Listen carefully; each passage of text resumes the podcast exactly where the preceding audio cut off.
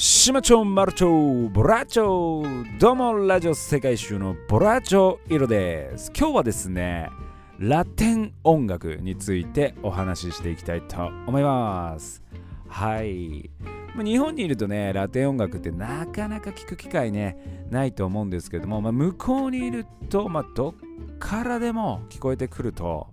まあ、そんなラテン音楽といっても様々な種類があるということで今回はですねざっくりと紹介していきたいと思います。はい。一つ目はですねブラジルいきます。ブラジルといえばサンバ。そうなんですよ。サンバといえばまさにあのリオのカーニバルのイメージ。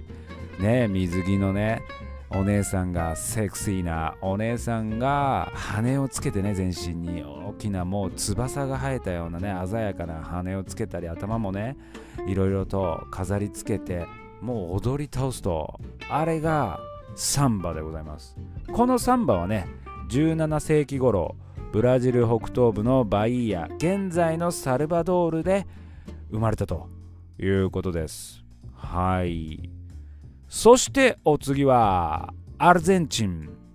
アルゼンチンといえばタンゴ。ねえ。このタンゴは1880年頃生まれたそうです。タンゴもね、まあ、知ってるんだけどダンスとしてはね。音楽。音楽もね単語うん。これはねちょっと勉強する必要があるなということで。ねえ。そしてお次はサルサ。これはね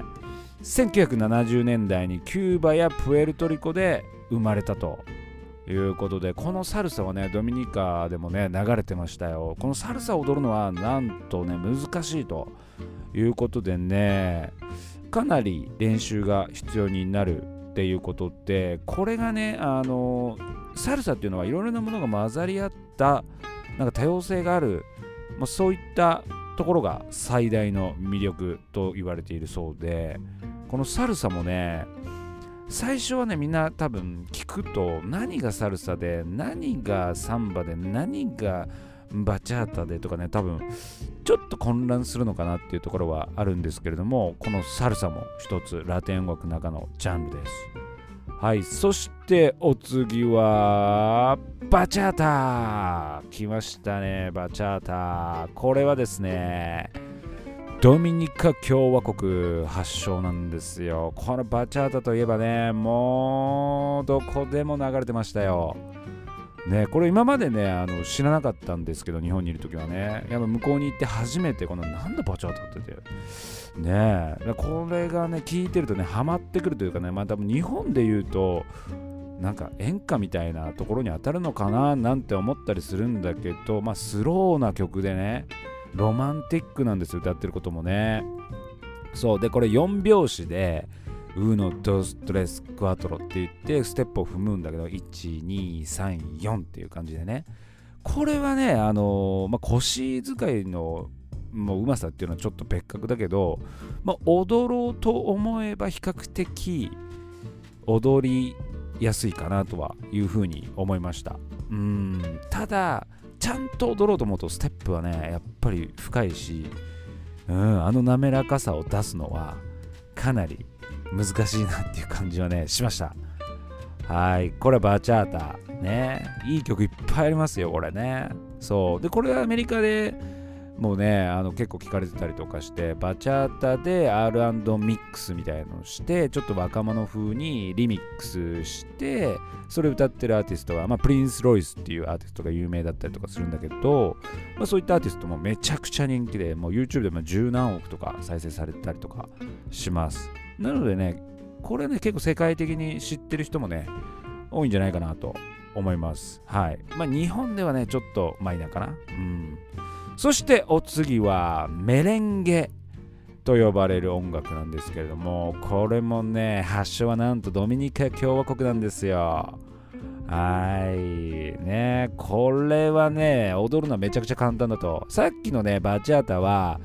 1234っていうステップだったんだけどこれはね2ビートなのでむちゃくちゃシンプル。だから比較的もうみんなね、簡単に踊れてそして音楽もね軽快な感じなのでめちゃくちゃノリノリになります。はい。でこれがね結構このドミニカの独特のこのメレンゲのね楽器があるんだけど、まあ、それを弾いてやってるんだけど、まあ、楽器といってもねあの筒状の、まあ、大根おろしみたいなのがついてるんだけどその筒状にね。でそこをこの鉄のこの、まあ、針金のブラシみたいなものがあるんだけどそれをガシャガシャガシャガシャって音出してるのがメレンゲのね最大の特徴なんですよ、まあ、ちょっとね言葉だと伝わりにくいかもしれないけどねそれはねすごく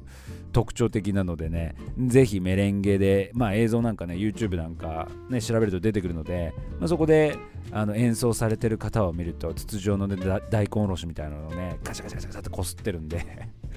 そこね要チェックしてください。はい。そしてですねまあプエルトリコでも